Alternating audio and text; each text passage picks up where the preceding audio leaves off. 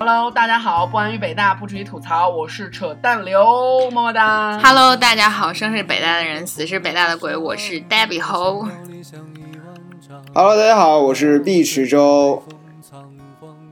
嗯，然后我们刚刚还说了一个梗，就是我们刚刚在交流近况的时候，呆逼不是我在吃早饭，呃但是不明物体。呆逼一直在吃东西，然后莫名其妙的扯淡就来了一句：“呆逼，你是不是怀孕了？”然后我突然想到，就是我和扯淡身为呆逼的战友，就时常会问起那个呆逼怀孕的问题。呆逼说自己不舒服了，你是不是怀孕了？呆逼说自己月经没来，你是不是怀孕了？呆逼说自己不想吃那那个那个想不想吃东西，你是不是怀孕了？对然后就他们两个在我们眼里面，呆逼就是那种随时会怀孕的体质。对，但其实并没有，啊每次都会消除疑惑。我我都我觉得，如果有一天这件事情真的发生了，我都不知道该怎么告诉他们，他们可能就狼来了无数次之后都已经麻木了。对啊啊，所以？呢，哎，嗯你会什么时候怀孕啊？你有预期吗？都没有，最近都没有这个。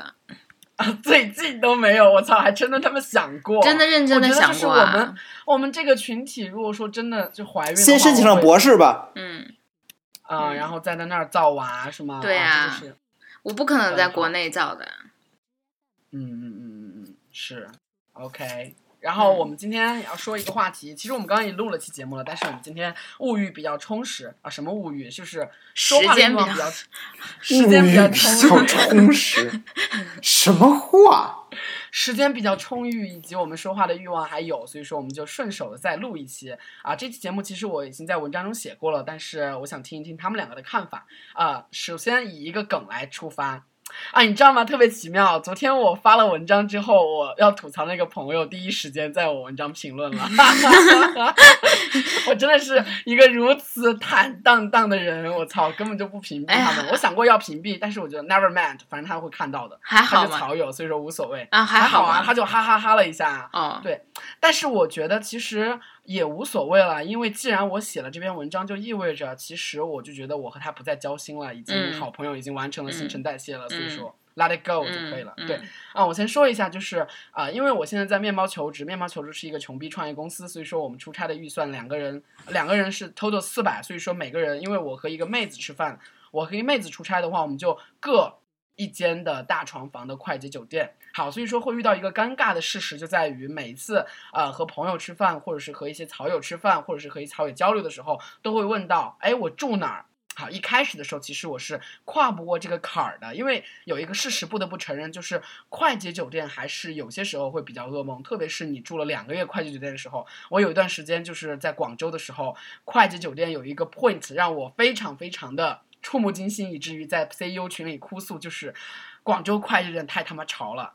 潮的我就直接在在呆逼和呆逼和碧池说，我他妈住快捷酒店住吐了。好，就是因为这个点嘛，所以说在一开始的时候还是比较羞于启齿的，就说我在快捷酒店之类的。但是后来就坦然了嘛，就是非常自嘲的说，因为我们公司很穷，所以说我们就住的是汉庭，住的是如家，住的是七天。好，这是一个 background。好，基于这个背景，其实很多人有很多不同的反应。有一种让我很不舒服的反应，就是在我已经说明了我在住快捷酒店的时候，他还会反复反复的说啊，你们公司怎么这么穷啊？啊，你们怎么住快捷酒店啊？啊，当他来酒店找我的时候，他又会说，哎，为什么不住一个好一点的？我们怎么怎么样？我们公司怎么怎么样？想当年我在实习的时候怎么怎么样啊？还有一些在咨询公司做过或者是在咨询公司工作的时候，也会说直接说啊，你看我们公司呃他在五星级酒店怎么怎么样，然后下一次怎么怎么样之类的，还让我特别特别不舒服。所以说，我昨天就在和黛比讨论。就是交朋友一定不能交这种装逼的，以及当好朋友之间相互开始这样的装逼之后，就我觉得这个友情真的是可以完结了。啊，我觉得就是我当时记得我还回复了一句话，就是嗯，就是装不装逼是是不是朋友的一个就是界限之一。啊，对啊，就是嗯我觉得我们我们三个人最好的状态是什么？就是我觉得我们三个都比较，第一个知根知底，然后第二个嗯不装逼吧。就比嗯如说我们三个穷，真的就是非常非常真穷坦荡荡地说我们 真就是穷。就是我们三个人已经把对方最丑然后最难堪的样子全都给见过了。然后然后我们也不不向对方展示我们比较好看的样子。因为没有什么意义嘛。就就比如说现在，现在我穿着一个大裤衩，然后穿着内裤，然后有些时候还赤裸着上身，有些时候还不洗脸不刷牙。哦，actually 就没有有时，就是 always 都是不洗脸不刷牙的状态。然后呆逼现在穿着一个就是非常非常粉红的，然后非常非常乡土气息浓重的，主要是乡土气息。然后碧池现在在我的镜头里面是倒着的，我永远觉得他像哈哈，对，就是这样一个。你滚！啊，对，所以说我们今天想聊一聊朋友，正确的就是一个好朋友的状态是什么？就是我觉得，呃，我觉得最舒适的就是第一个，在朋友面前可以，呃，就真诚的给朋友一些建议啊，或者是讨论一些问题，不要带有个人的一些情感因素，特别是想要 show something 这种情感因素。但是我同意呆逼说的话，就是，呃，我们不得不，或者是总有一种倾向，就是无论它是一个分享的心理还是一样，还是说搔首弄姿的心理一样，就是我们企图向别人证明一些什么，这是一个人类的很始动机，特别是在于，呃，朋友某一些方面比你要好一些的时候，你本身天然就知道这方面你弱于他，但是有一些时候你取得一些啊 make a difference 的时候，可能你真的会说，对，哎，所以说，我觉得这个这个。点特别好，是因为我们其实之前做过关于朋友很多很多期节目，但我觉得今天说这个还挺有必要，是因为有的时候我们。呃，我们之前谈论的友情，其实都是在校园背景里，大家都是同学，其实事情就变得非常的就是不一样，也不一定更简单吧。因为其实同学之间的竞争啊，同学之间的小就是 小 小心思呀，也很复杂的。就就我觉得很多时候，比如说在我在学校里经历过的，就因为奖学金啊，因为呃什么抢一个男朋友啊，因为各种各样的事情啊，朋朋友之间很抓骂的事情都很多。但我觉得其实现在走到现在，我其实真的有一种感觉是。大家都会说嘛，好像你在学校里交的朋友才是真朋友，好像你在单位或者以后你工作了，你可能交的人会越来越少。我觉得其实这种转变，人生转变非常符合今天这个情景，在于第一，我们可能已经，比如说我们人生八十年，然后你其实遇见新的人是在前二十年、前三十年这个高峰，就是你可能在后面的八十到，比如说你到六十到八十岁，你认识的人不会像你一到二十岁认识的人那样新，因为。因为你知道那个时候你不得不认识新的人嘛，因为他们对你而言都是新的人。然后我觉得这个时候一个转变就是，比如说我们已经开始拉出了距离，就是你在年轻的时候，你在学校里认识的朋友，你们是没有对比的。他对你而言，就是哪怕是五年之内的新朋友，他也是新朋友。可是对于现在而言，我们会更多的复盘旧朋友，就复盘你的小学同学，复盘你的初中同学，复盘你的高中同学。然后我觉得这个时候人生的艰辛之处就在于人们都会比较。就我其实我那天讲了一个很很明显的例子，就我和妈妈。我和妈妈出差，我陪她出差，她出差我去玩儿，然后我遇见了她的同事。你想，那是年长的人，就四五十岁的人。然后他听说我是北大之后，他就跟我无意间的可能就是想就是聊一下嘛。他是北京人，他说：“嗯，我上高中的时候在济中一个非常老的中学，我有两个同学都是北大的，但他们后来下海做生意了，所以我觉得也还好吧，没有我会，我现在混得好。就他他是个小干部嘛，话外音。”然后我当时就一个特别特别心酸的那个体触，以及我认现在认识一个嗯北大的师姐，年纪非常非常的大，也是四五十岁这样的，但是她就选择做做那个，就是怎么说呢？她她有一个，她嫁给了一个外国人，我我不觉得这是人生成就之一啊，呃，但是但是他可能就没有什么别的成就，所以他非常非常就几乎强迫的介意。别人知道他是北大的，因为他没有什么成就，好像没有没有在某个行业里做的很成功。然后他就每次都告诉她丈夫或者告诉别人，就是我都不说自己是北大的，我也我也不向别人告诉我是北大怎样怎样。因为在北京这个圈子里，其实北大人很多嘛。然后呃，大家也怎么怎么样，而他也不想再做什么，所以我其实很能理解这种心情。然后我们说回友情，就是我刚刚讲到，我们在不断的把新朋友变成旧朋友，不断的复盘这个过程中。一个很微妙过程就是对比，而对比就是这样，因为友情它其实是很 nature 一件事，自然的一件事情。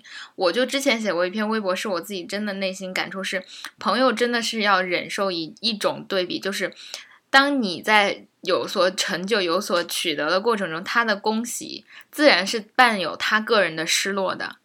我觉得这是很自然的、很正常的一件事情。是的，当如果你遇到了一个人生困难，他在对你的安慰和帮助中真的也有侥幸，这件事没有发生在他身上，我也觉得这是非常非常自然和正常的事情。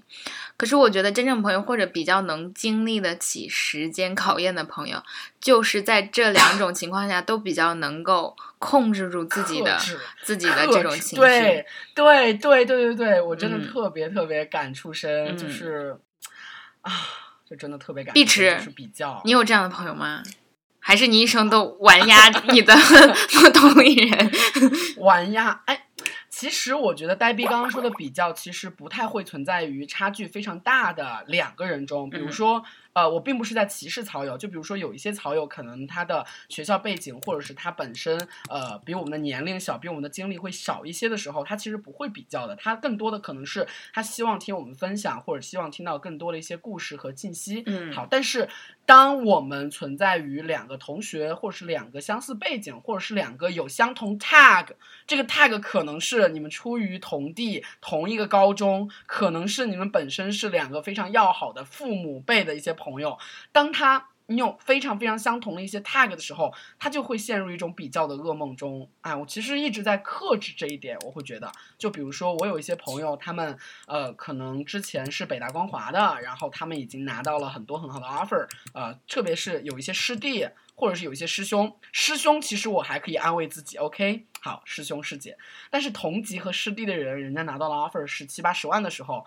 嗯，扪心自问，我会想捅死他。如果说他真的是直接这样告诉我我有那么多年薪的话，但是嗯，还是要我来我来说一点啊，其实是这样，嗯第一是你会做自我调节，对吧？第二是像你这样很直接的表示我很羡慕，我觉得这也很正常啊。就我、嗯就是这也我是我发现，可是你知道吗？就这是不是羡慕，这是嫉妒。哦，OK 羡慕到嫉妒，羡慕到嫉妒，对对对其实我觉得这嗯都很正常。这这 small 嗯 differences 就是小的差距吧，这无非是程度嗯而已嘛。就就，但是你知道吗？我最介意的是你曲率拐弯的通过别的非常别扭的方式，比如说生闷气，或者对说酸话，酸不溜叽的，特别特别可怕。嗯，然后或者是嗯通过嗯怎么呢？或者在别的事情上找你的茬，我觉得这样的让我真的，但是你知道吗？我觉得不一定是中国哎人或者是什么样的，就是有一个群体会嗯，经常这样算不知道溜叽。嗯，你说，你知道吗？就是我原先呃在高中的时候，对，这又他妈的感觉有点自自高自大了。就反正我们三个人都是一样的 level 嘛，所以说可以说，就是呃我在高中和初中的时候，我们三个人应该都会名列前茅，但是我会有这样一个心境，就是。比如说有一个特别特别落地的 case，呃，当我在高中的时候，因为我的综合排名拿到了前三，所以说争取到了一个全省的加十分。对，要感谢这个加十分，不然我们就无法在北大相见了。Anyway，反正就是因为这个加十分之后，嗯拿到了这个成绩或者是一个奖赏之后，嗯我就真的特别特别小心翼翼和胆怯，在朋友面前提及到这些事情，嗯就是完全不敢提及任何的分数啊、名嗯次啊之类的，就是嗯特别特别小心翼翼，我会特别。就特别在意这一点，好像我有一种潜意识，就是当我提到了，肯定会被群起而攻之，肯定会被酸，就是真的是这样的。以及，就算我不提及，有一个过犹不及，就是我不提及。好，反方面来说，很多人问我，或者很多人和我对答案，很多人考试之后问我感觉，我稍微呃谦虚一点说啊，我考的不好，怎么怎么样的时候，嗯呃，也会被觉得会很装逼，因为嗯事后的时嗯候，他会觉得我操，你他妈考的不好，你他妈十多名也考的不好。哎，对，这个是个双方的问题吧？我觉得就是两个朋友之嗯间是你要调节，我也要调节，我们才能有可能继续。只有一个人一方退让的话，那肯定这友谊是没有办法啊，以及这一方面是调节，一方面是我会觉得根本上来说，如果说不会势均力敌的朋友的话，真的是很难以继续相处下去，就真的可能是新陈代谢过了。哎，我有过那种非常差距相大、相当相当大的朋友吗？嗯，我觉得，我觉得我两个 case 吧，还挺难讲的。嗯，嗯我觉得对于我而言，并不是人生成就是什么，就是不一定是你的学历啊，或者你嗯赚到了多少钱，因为可能我毕竟还处在一个性别具体情况下的区别。嗯、我我我初中没什么朋友嘛，你们都知道，上一期节目都知道我 我初中被孤立的那种类型。然后我有一个非常就是非常好的朋友，我们真的是就是莫名其妙疏远，就是因为地理上。你在笑什么？我在笑，就是你肯定要说那个了，那个谁，吴啊不是，OK，嗯呃，反正就是我的一个是莫名其妙的疏远了，对吧？呃，嗯因为完全是因为我们初中分开了之后，我们的高中和大学都不在一起，然后其实没有什么共同语言，然后这种是非常自然的，嗯、我觉得是 just just，然后我对他有很多美好的回忆，然后就 let it go，然后剩下的是这样，就是我觉得我的整个人生都处在一个转盘上，就是我确实每过一段时间就会。非常短暂的在这段时间里交到好的朋友，然后又会立刻迈向我啊接下来的一个人生阶段。我不光是对朋友、对城市、对家人都是这样，就我可能很适应那个情绪的立刻转换，所以我是以我不是说我不念旧情，而是说我不会天天念旧情，不然对我而言会有太多旧情念不完。所以其他的朋友，我觉得我都，而且我不会没事儿就去打扰别人。我如果比如我要是回去有事儿找你，我会的。所以其他的时候，一些朋友我都会怎么说，自然而然的疏远，除非你会主动跟我保持联系。但我觉得小时候的友情对我而言，我都还是相对会更谨慎一些吧。就现在不要轻易复盘，因为确实不知道什么时候，因为人也会变嘛，你不知道他现在的状态，也不知道他现在的想法。你也不知道他会怎么想你，所以我还是觉得，嗯，我就活在当下好了，嗯。啊，其实我突然想到一个非常非常呃会让我后怕的话题，嗯我会特别特别好奇别人到底是怎么看我的。其实这个话题我一直不要这么想，这是个很很可怕的问，你知道吗？很恐惧自己这样复盘和想这样的问题，因为肯定会有很多很多，只要你一旦去滴滴，一旦去尽职调查，嗯就会有很多很多可怕的，很多很多原来他是这样看我的这个想法、嗯，嗯啊。碧池可以说一下你的经历，你有什么特别特别可怕的经历吗？没有哎，啊，击爆了我们俩。我操，你竟然没有？你是原因为你是一因为直非常清高的仙子吗？因为我本身就是我这就节目里边我老说我是一个对于情感需求特别低的一个人，所以我对于朋友就是就就是一茬接一茬，就是。嗯，因为咱们三个人都是同龄嘛，所以咱们基本朋友都是按照就是那个学就是学生阶段去算的，高中一批朋友，初中一批朋友，然后我就是一批一批的，然后就是基本上就很少去联系了，嗯就每一阶阶段能够剩下一两个人、两三个人就已经很不错了，而且他们也是最后就是经历过那个阶段之后，他们主动联系我的，我才会跟他们继续保持朋友的关系，要不然我就是那种我一个人挺好，你们不要来烦我的那种状态。其实扪，你有没有在夜深深夜的扪心自问，就是你有没有就是因为情感需求淡薄，在某一个深夜的时刻特别特别需要情感呀？我很好奇你这样的人呢，因为我觉得我是这样的。我其实我们三个的轨迹其实都是一样的，我们的朋友新陈代谢频率和周期周期短，频率快。但是有些时候我会觉得，在深夜的某一个时刻，特别特别想要一个人来安慰我，或者特别特别想要一个人来陪我约一发，或者是怎样。对，I know 不是那种约炮的约，就真的是，呃，dating 或者是其他的这种朋友之间的相约，你会有这样的时刻吗？碧池？我嗯还真没有，我顶多就是比如说有的时候我真的特别想去试一家餐厅，真的很想去一个什么什么一个地方，然后觉得啊又交通不便啊，或者是会不会觉得自己一个人吃比较尴尬，然后说应该有这么一个人，什么人都无所谓，反正他只要跟我去就行。到此为止会有这样的人啊！我想到了，就是啊，你说？嗯没有没有没有，我觉得其实哦真的这是我的终极状态，我真的很羡慕这样的。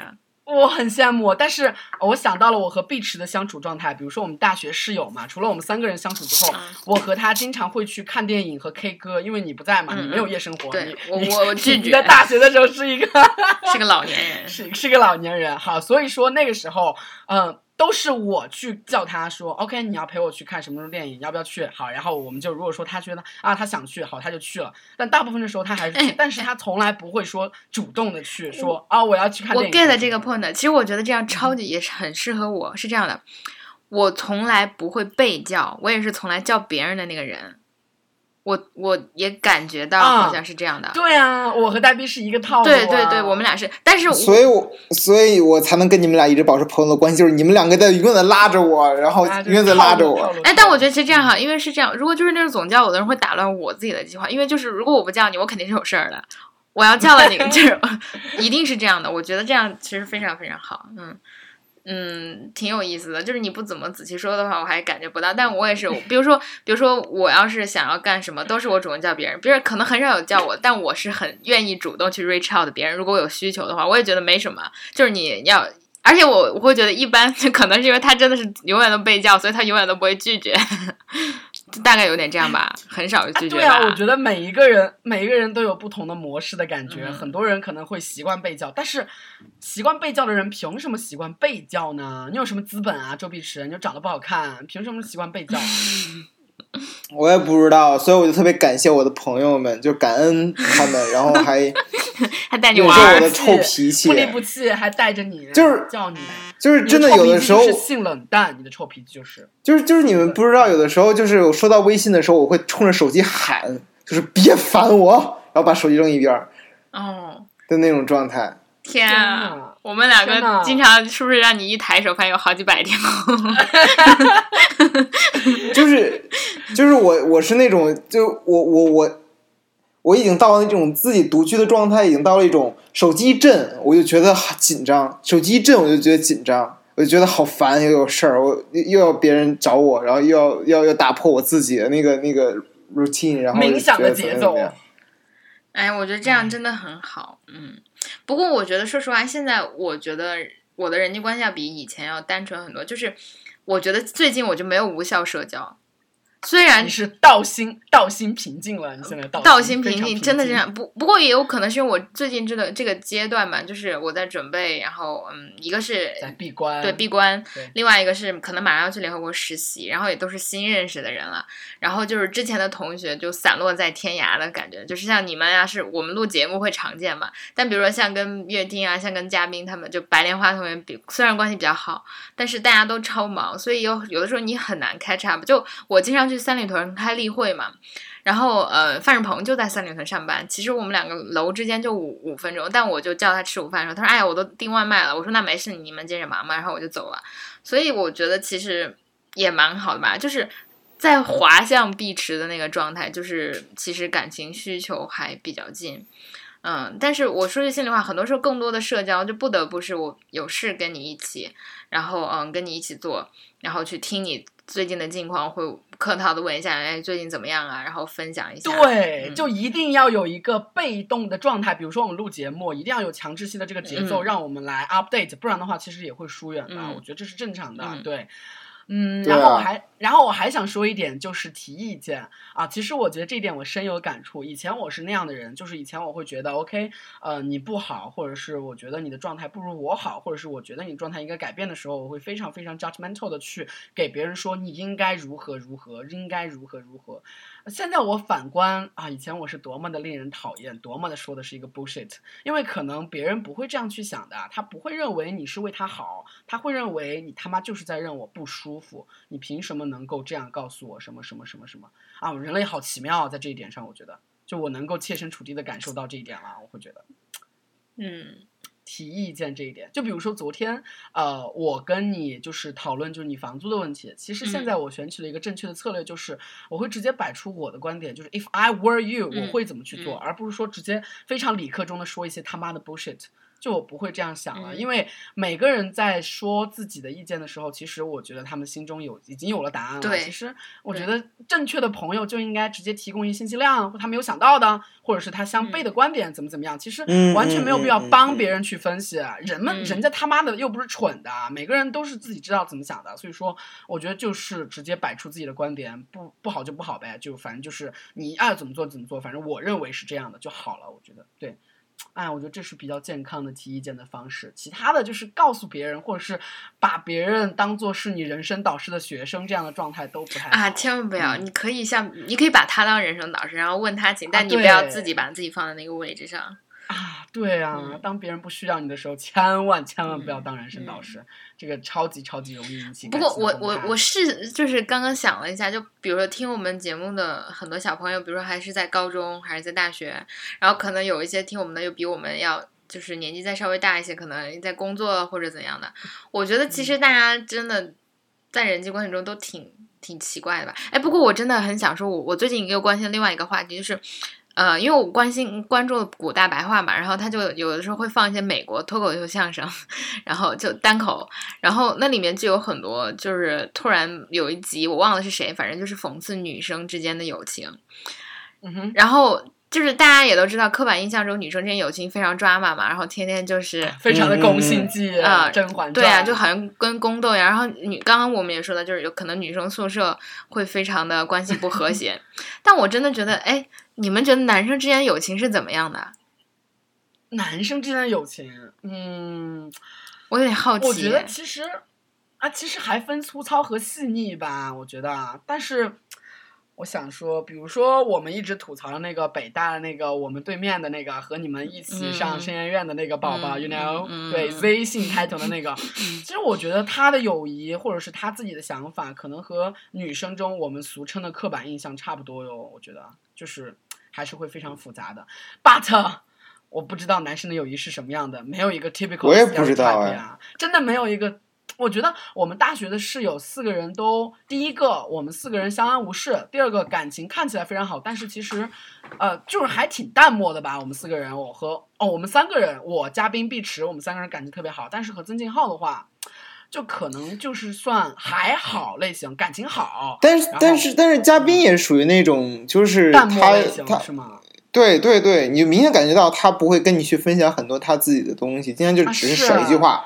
啊，是白莲花，白莲花真的，我觉得当时白莲花会给我的感觉就是，嗯啊，就第一个印象是我和乐听在门口给他打招呼，他不理我们，他骑着自行车就高冷的走了，就嗯了一下，我操，当时就觉得我操，这个人到底是多么他妈的高冷。然后之后呢，呃，我觉得我们和他的关系可能慢慢的走近了，所以说抛物线可能开口会，嗯，向下的，先是抛物线开口向下，先升温，然后突然有一天，好像突然就觉得。呃，我给他交流什么事情的时候，他没有任何的反应，或者是我预期中他应该呃给我一些他的 personal opinions 的时候，他其实是完全没有，就是 have no idea，或者是没有任何的反应。然后我突然觉得，我操，这个人怎么这么淡漠？好，开口向下了，对吧？那有些时候又突然觉得，在大三、大四，我自己慢慢的在出去跑的时候，或者是我们马上要临近毕业的时候，又突然觉得好像又突然他妈的交心起来，就是一个这样。就是感觉特别特别的莫名其妙，白莲花以及白莲花的心思会非常的细腻。我有些时候会特别特别的吼，就是高嘉宾在咋子哎，咋咋子，还有说特别特别吵架的时候，他会他会好像不能忍受样子就不理我了，对吧，碧池？这这这是这个这点，我其实因为我们跟他有交集嘛，然后嘉宾哥哥其实非常的，就是我觉得有的时候很搞笑。他变了一个人，对，说了吗？对，就是我本科的时候都天性解放。对我本科时候都也觉得他超高冷，而且觉得他超厉害，就是那种怎么说那种厉害，就是反正就是真的是高冷。然后结果没想到，你知道吗？就是他天天在深研院，神经到什么，就各种。各种那种 gay icon 的表情，比如说手指这样，然后就 fine 啊？怎么说？就你知道尤尤克里里的各种表情吗？哦，艾克里里。然后他啊，对，哎哎哎，我天啊，我 尤克里里，对不起，尤克里里。然后就艾克里里，他就真的学的超像，然后他每天超专门要 fine，然后他超色，他在路上就会看他喜欢的人，然后天天就说啊，这个又很好，那个又很好。嗯，我觉得就是呆逼啊呸，呃，我觉得就是。就是白莲花同学在大学时候本科期间的印象，给所有人的印象都是来如影秋风，来如影秋风那种，就是拿着背包，然后穿着一个羽绒服，然后非常面色冷漠的走进教室。就是我有 有几次，我有几次跟他一起走，我都跟不上他的步速，他走路巨快啊！我真的就是完全不会说啊，我们聊一下天呀，或者是 warm up 一下呀，就是 just just walk，你知道吗？就是。就我和我和碧池其实会经常黑很多很多人，也会交流，就是那种傻逼。比如说我们在上我们在上社科大类的时候，就遇到那种下巴哥，然后就下巴哥的时候就交流半天，他怎么就没下巴？哎，你还记不记得我们三个一起上杨就是杨博士的课？然后我们三个每次其实不是去上课，是去聊天儿。我们三个摆三台苹果电脑，然后聊微信聊天。对啊，就超级哎，好怀念啊！哎，太好玩了！我觉得。但但白莲花真的变得超厉害，你知道，他每天他还会原地旋转爆炸，就单脚 站在地上，然后给一个旋转。真的要爆炸吗？真的就会像跳芭蕾舞那样就。一个男孩子，然后很高，原地旋转，对对，然后就变得，而且你知道吗？他有的时候。就是他，就哎，朋友的主要的活动之一就一起说别人的坏话嘛。我们也对我刚才 也想说，然后然后就我我之前觉得他是个很高冷的人，绝对不会这样。结果你知道，在新演院刚认识他第一周，就大家各种吐槽各种各样的人，非常命。对，他在办公室那种命还很幽默，就是所以我也接受了。而且就在一个立场上的时候，就当然会接受了。政治不正确，但很开心，嗯。哎，对啊，就是我真的觉得每一个每一个朋友在一起就是一起黑，一起八卦，这就是最开心的时候。我现在仍然记得碧池在吐槽什么下巴哥，还有就柴火妞，柴火妞和下巴哥，这是两个我记得最清楚的梗。就柴火妞就是北大不是道路特别窄嘛，所以说道路特别窄的时候，就是有一群人，比如说有一群柴火妞，他们可能是北大的一些手拉手，对手拉手，然后拦着拦着他们骑自行车的那个脚步，所以说真的就哇操。北大当时路也他妈太窄，现在也很窄吧？嗯，唉，没啥变化。嗯，太可怕了。嗯，好吧，这期节目主要谈。等等等等等，那个刚就是刚才就说到这期主题的时候，然后突然想到那个我转发过呆逼转发过的一篇微博，然后是吕燕你写的，对，就是那个我觉得特别适合做这个。这个这期节目的结尾就是我的交友观越来越清晰，你在那儿，我在这儿，中间有好大一片的空地，看得见，碰不着。你高兴，我也高兴。你好，我就好。你喊我，我吱声；我沉默，你别问。其他的不管。你信我，我信你就成。哦，在哪呀？好想看到这个字可以贴出来，但我真的觉得很难得有这样的朋友，我觉得要求挺高的。对啊，我们三个是这样，挺幸运的。对对对对对，真的是，嗯，好吧，欢迎大家打钱幺七七零幺二六六二四幺，这是我的支付宝。嗯，对，这期节目就到这里，以及要大家关注起来我们的那个什么来着，微博、微信同名公众号，在北大不吐槽会死，拜了个拜，拜拜，拜拜。城市慷慨亮整夜光，如同少年不惧岁月长。他想要的不多，只是和别人的不一样。烛光倒影为我添茶，相逢太短，不等茶水凉。你染下的习惯还顽强活在我身上。站在朝阳上，能否脱去昨日的惆怅？淡薄语言能否传达我所有的牵挂？若有天我不负勇往，能否坚持走完这一场？踏遍万水千山，总有一地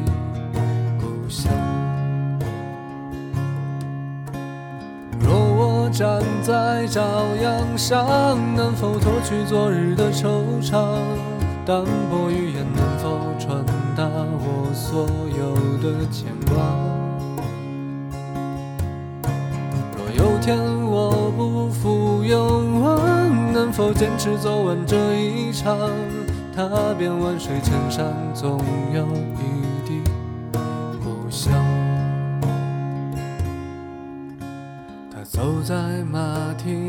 雨声中，夕阳燃烧，离别多少场？他向陌生人们解说陌生人的风光。